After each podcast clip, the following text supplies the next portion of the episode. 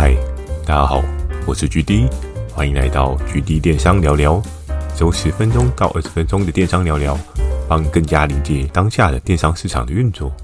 对了，Mr. Boss，G D 有加入订阅的赞助计划，如果觉得 GD 的内容有帮助到你的朋友们，想要特别支持我的，也可以前往订阅赞助哦，支持我说出更多好的电商相关内容。如果想要询问的电商相关问题，可以在 Mr. Boss 留言板留言给我。懒得打字的话呢，First Story 有推出新的语音留言功能，期待大家可以给我更多不同的建议。好的，我们正式进入今天的这一集。今天这一集电商聊聊呢，来跟大家聊到一个特别的 FB 广告。那当然，在过往的电商经验当中啊，Facebook 是一个很重要的渠道。我相信有一些在做官网的人，一定会操作 Facebook。包含像是我自己所带的平台端呢，Facebook 也是一个蛮重要的渠道哦。那这个渠道呢，当然现阶段很多人会说，诶，Facebook 的效益好像没有以前来的这么好。因为我们也可以知道，不管是演算法，又或者是各式各样的状况，我们可以看到 Facebook 它的广告效益确实是稍微有点不太一样哦。但是我们还是不难发现啊，有很多人在这一个渠道上面还是会努力去做一些测试哦。包含在近期，距离我自己的 Facebook 上面，我也还是蛮常看到一些广告的。我记得曾经有一段时间，我真的很少用 Facebook，并不是因为我是年轻人都用 Instagram，而是单纯我觉得有时候滑 Facebook 可能讯息太多，看得久，时间也消耗得太快了，所以我有一段时间没有用 Facebook。但在近期呢，我又开始。回味一下周遭的人群啊，又或者是看一下 Facebook 上面有没有什么很特别的东西。那一次的 Facebook 的广告设定当中啊，因为我在滑的时候，Facebook 它就跳出了一个讯息出来，问我说：“诶，是不是需要显示一些广告的跳出来给我？”那我也觉得蛮有趣的。诶，所以之前 Facebook 已经好一阵子没有打我广告了吗？Maybe 有可能是这样的状况。那在那个时候呢，我想说，确实我也很久没有去。看看 Facebook 上面大家在打什么样的广告，在那时候呢，我就索性按下去了对应的按钮，想说：“诶、那来看看有什么特别的东西吧。”于是衍生了今天的这一集呢，特别 FB 广告。我在电商待的这段时间当中啊，很喜欢去看一些很特别，就是不太有人有需求的东西，然后突然很多人问：“哇，这种东西通常都是我很好奇的地方。”因为我会觉得，诶、在这个商品背后的那群人，他到底是什么样的人？应该是一个蛮值得去了解的事情，而且透过这些了解的方式呢，你也渐渐渐渐的，你也开始可以抓到，诶，今天我如果要做一个对应强品、对应的爆品，那它的轮廓，它背后的那群人会是什么样的人？好的，前面稍微讲的比较长一点哦，那就要来讲到这个广告到底是什么样的广告。首先呢，这个商品在我待电商的这段时间呢，我从来没有碰过。很多人觉得哇，GD，你是不是挖到一个新的爆品啊？诶，这个东西要算是爆品吗？我觉得它的领域其实跟电商有点分隔了一些。怎么说呢？因为这块市场，呵，它并非是我们耳熟能详的个人市场，它的市场面呢比较偏向是商用的市场面。那商用的市场面可能就会有各式各样的商品嘛，大家就会开始有一些不一样的想象。诶，商用的东西。然后还会打广告，还卖得好了，会有什么样的产品呢？或许你心里呢，或多或少都会有一到两个答案哦。当然，可能也有的听众朋友心里摸不着头绪，还是想不到是什么。那我也在这一开始呢，就不多卖关子哦。而在我找到这一个产品的过程当中呢，我大概描述一下我当天找到的原因哦。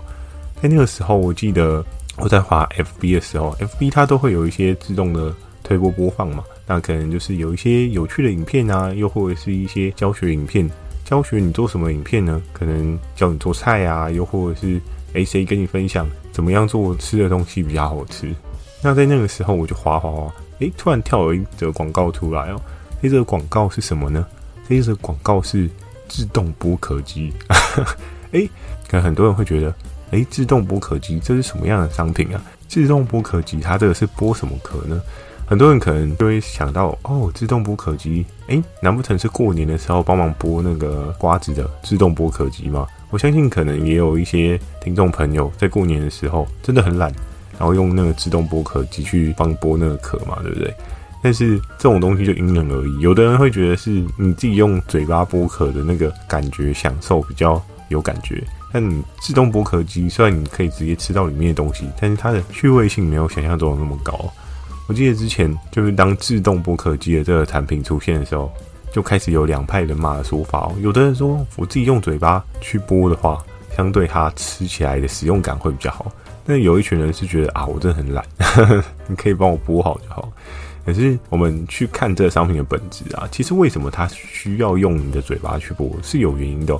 你自动剥壳机丢下去啊，然后东西出来，可是不知道大家是不是都知道，瓜子表面啊，它其实是有一些对应的草料。怎么说呢？比如说像我们小时候吃的那种最简单的，就是有点类似酱油瓜子的那种瓜子，它表面呢其实稍稍有一些薄盐酱油的那种风味哦。所以当你直接用自动的那剥壳机啊。这个瓜子它会失去了它原本应该要有的风味哦，但是当然还是有另外一派的人觉得啊，我就是冰冻啊，我就是想要诶壳就直接剥掉了，那我很快可以吃，吃到比较重要，那个过程没有那么重要，所以这个商品呢就因人而异。GD，我今天要讲的是这个自动剥壳机吗？它 当然不是，如果是这个的话还不够特别哦。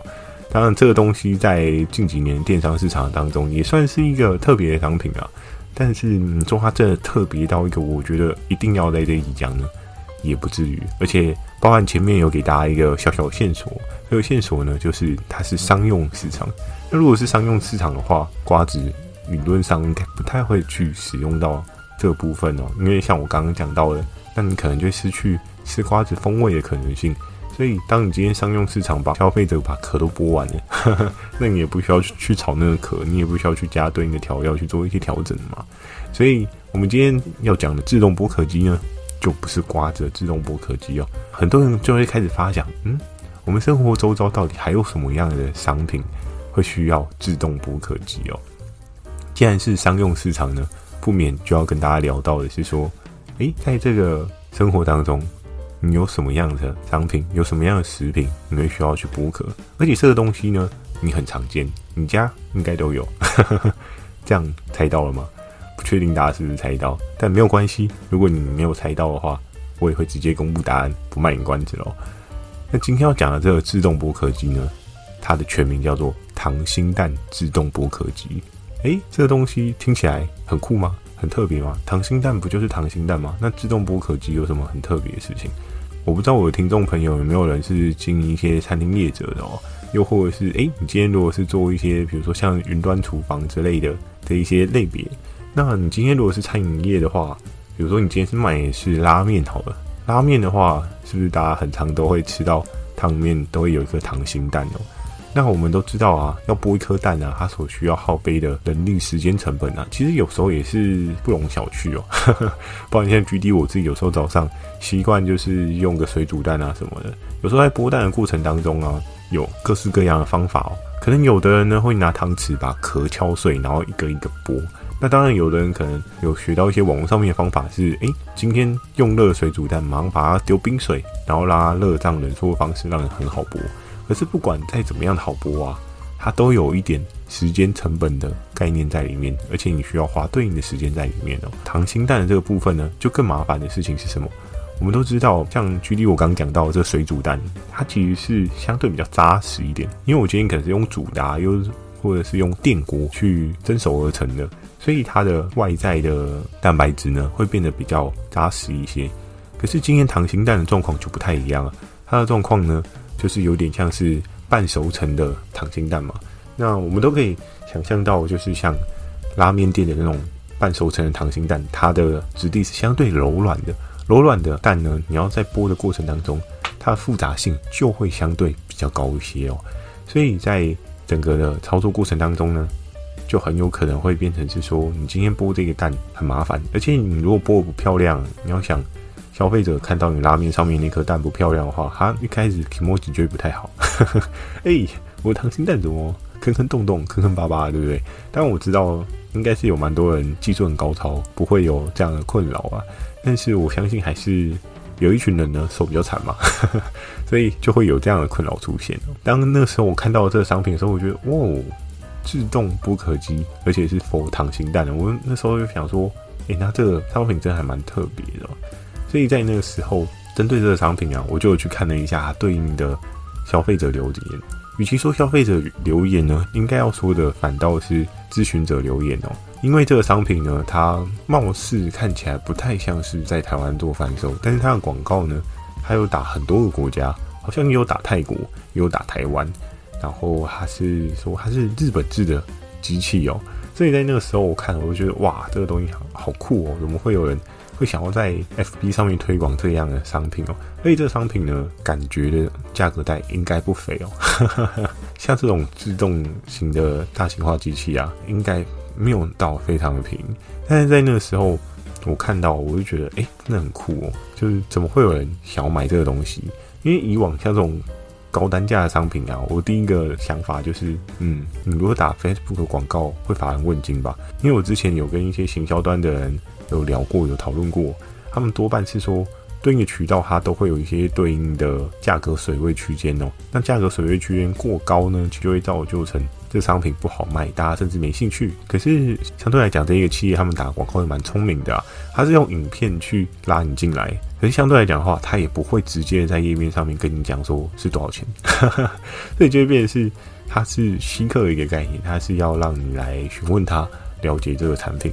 因为它不只只卖糖心蛋的自动剥壳机，它还有其他的自动化的设备。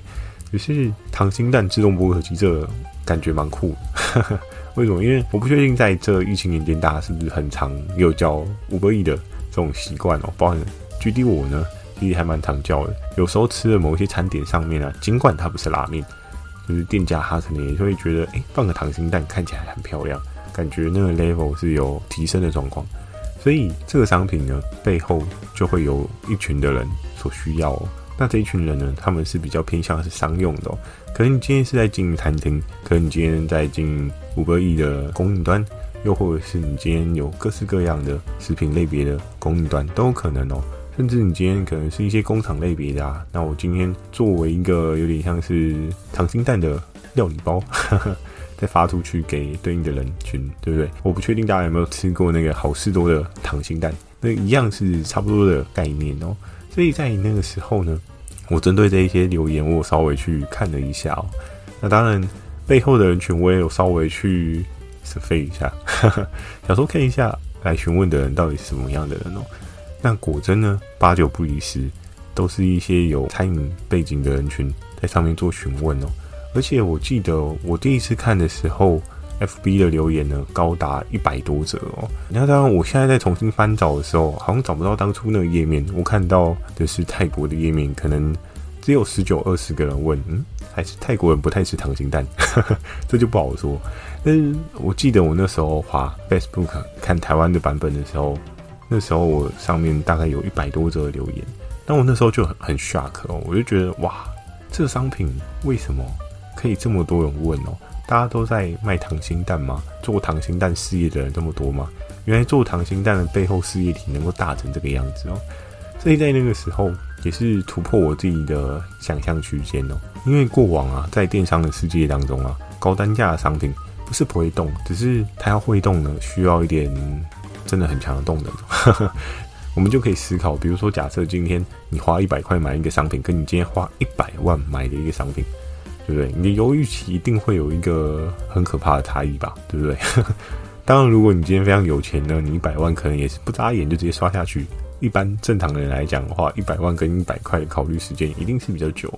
所以在那个时候，我看到了很多的 TA 受众，他们去做这一些反馈，然后会可以看这当中呢，看到各式各样哇，原来大家对糖心蛋的痛点还蛮重的，原来能够自动剥壳这件事情。非常非常的重要哦，所以有时候啊，在电商的世界当中，我们要找到一些新的商品契机啊，都可以从一些很细微的事情去看待哦。当然，很多人可能会说啊，GD 啊，这个我没有卖溏心蛋啊，你分享这个对我帮助不大。但是我们可以从这个商品当中可以去看的是，诶，那它有什么样特别的事情去吸引人的目光跟眼球哦？你要想就是可以将这个蛋自动剥好呢？看起来是一个很简单的事情，可能今天角色互换不一样的状况，它就会有不一样的思考点。今天如果你是一个基础的消费者，你就觉得啊，这关我什么事啊？我就去店家里面买拉面的时候吃得到溏心蛋就好啦，对不对？这可能是消费者受众的思考点。但是呢，以商家的思考点来讲的话，他就觉得啊，我今天有一个自动剥壳的溏心蛋机，是不是我今天就可以不需要耗费这么多人力，搞不好他还花一个人特别去搞溏心蛋，对不对？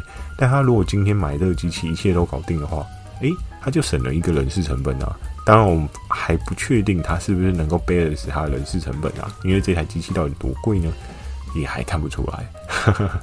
所以呢，在这个过程当中啊，因为你的调性跟你的位置不一样，这个商品呢对你的需求性也会不一样哦。所以在之前很长 GD 电商日记啊，很常跟大家聊到的是需求面的部分嘛。做电商呢，掌握需求就是一件很重要的事情哦。其实不止做电商诶，如果你有投资股票啊、房地产啊，需求这件事情也是一个超爆重要的事情哦。但是呢，可能股票跟房地产，你要抓那个需求，有时候有些虚无缥缈，因为有一些东西是不是这么的透明。但是相对来讲的话呢，电商来说，诶，今天你需不需要这个产品？理论上呢是很显而易见的哦。比如说像。过年期间，很多人可能需要大扫除，但大扫除的商品就会再冲一波嘛。这件事情就是很显而易见的事情，因为你需要除旧布新，我也需要除旧布新。相对来讲的话，电商里面我们就是时时刻刻都是要保持一个好奇心，去查找一些不一样新的可能性哦。所以在那个时候，我看到这个广告啊，我还有看到有一个人就是 take 他的老婆，他就说：“哎、”老婆，我们家真的很爱吃溏心蛋，应该要买一台这个机器哦。从他的对话里面啊，看起来应该算是一个个体户的消费者啊，感觉不太像是一个商家。但是我就觉得蛮酷的哦。诶，如果假设这个东西它可以有一个家庭版的使用，诶，会不会有很多家庭主妇也愿意买？我觉得这是有可能的哦。因为当我们知道现在很多人都外食啊，或者是工作压力很大，没时间没时间替家里准备一些对应的食材嘛。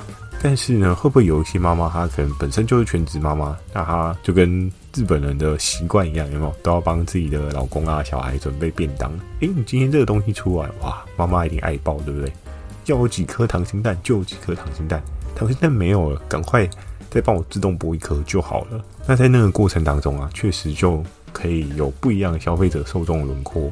从刚刚的商用市场呢，会不会就拉到家庭用的市场？诶，这又是另外不一样的思考点哦。所以在这个过程当中啊，很多商品它都会有一些不一样的可能。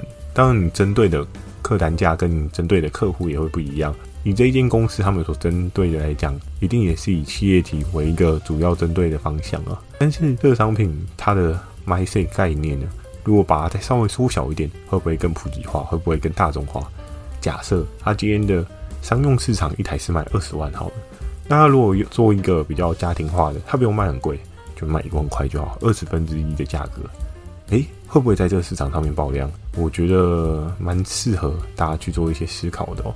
而且我们最近常看到各式各样的奇怪的家电啊，什么厨余机嘛，然后又或者是。大家耳熟能详的气炸锅啊，又各式各样不同的变形升级款嘛。诶，我们就可以看到，其实消费者他并非是没有办法接受客单稍微高一点的产品哦，而是你要真真实实的解决了他的痛点，那他才会愿意买你的商品啊。所以在这商品呢，我们确实也可以看到各式各样的可能性哦。那当然，最后呢，要来跟大家讲到的是这一台有多贵，嗯。这一点必须要跟大家讲，先要让大家失望。为什么呢？尴尬的哦，就是他这个咨询系统啊，我去测试看看，就后来发现，哎，你今天要有公司，你才可以咨询。不好意思，举例我没有公司，所以相对来讲的话，我就没有办法去咨询这件事情，也没有办法给大家一个对应比较准确的答案哦。不好意思，如果你今天真的想要买这个糖心蛋自动剥壳机呢，也不知道价格，哎，真是可惜。但是我自己有时候我会找个时间，时不时稍微关心爬一下，迟早会爬出来对应的可能性。诶，到底是多少钱？我们就埋一个伏笔，以后再慢慢来揭晓好了。好的，那今天呢这一集特别 FB 的广告呢，就跟大家讲到这边。喜欢今天的内容，也请帮我点个五颗星。如果有想要询问的电商相关问题呢，也欢迎大家寄信到秒算的 mail，或是可以到 Mr. Bus 留下你的反馈及问题，也可以 Firstory 语音留言给我哦。如果觉得 GD 的内容有帮助到你的朋友们，想要特别支持我的，也可以前往订阅赞助哦，支持我说出更多好的电商相关内容。我会在 Facebook 跟 IG 不定期的分享电商小知识给大家。记得锁定每周二跟每周四晚上十点的 GD 电商成长日记，以及每周日的 GD 电商聊聊哦。那最后呢，要来问大家这个问题呢，我相信搞不好已经有的人猜到我要问什么问题了。既然连 GD 我目前都还不知道这一台溏心蛋自动剥壳机有多贵，那我好奇的想问大家，觉得这一台应该要有多贵呢？我觉得每个人的思考点跟每个人的想法一定都会不一样，也非常欢迎大家可以在对应的留言板分享给我你对这个自动溏心蛋剥壳机的看法哦。我们可以抓一个区间啊，你如果觉得一万块以内的，又或者是你觉得是一万到五万。又或者是你觉得五万到十万，又或者是你觉得是十万以上，我们就这四个选项好了。我也蛮好奇大家对这个产品，你觉得它值多少钱？我自己个人啊，算了，还是先不要讲好了，这样我会干涉到大家对于这个商品的看法。我们还是自己天马行空去发想一下，你觉得这个东西它价值多少钱哦？非常欢迎大家跟我分享，我也蛮好奇，对于大家来讲，糖心蛋。到底是不是个生活当中的痛处哦？目前 GD 我是还没有遇到啦，水煮蛋就是简单剥个壳而已啊。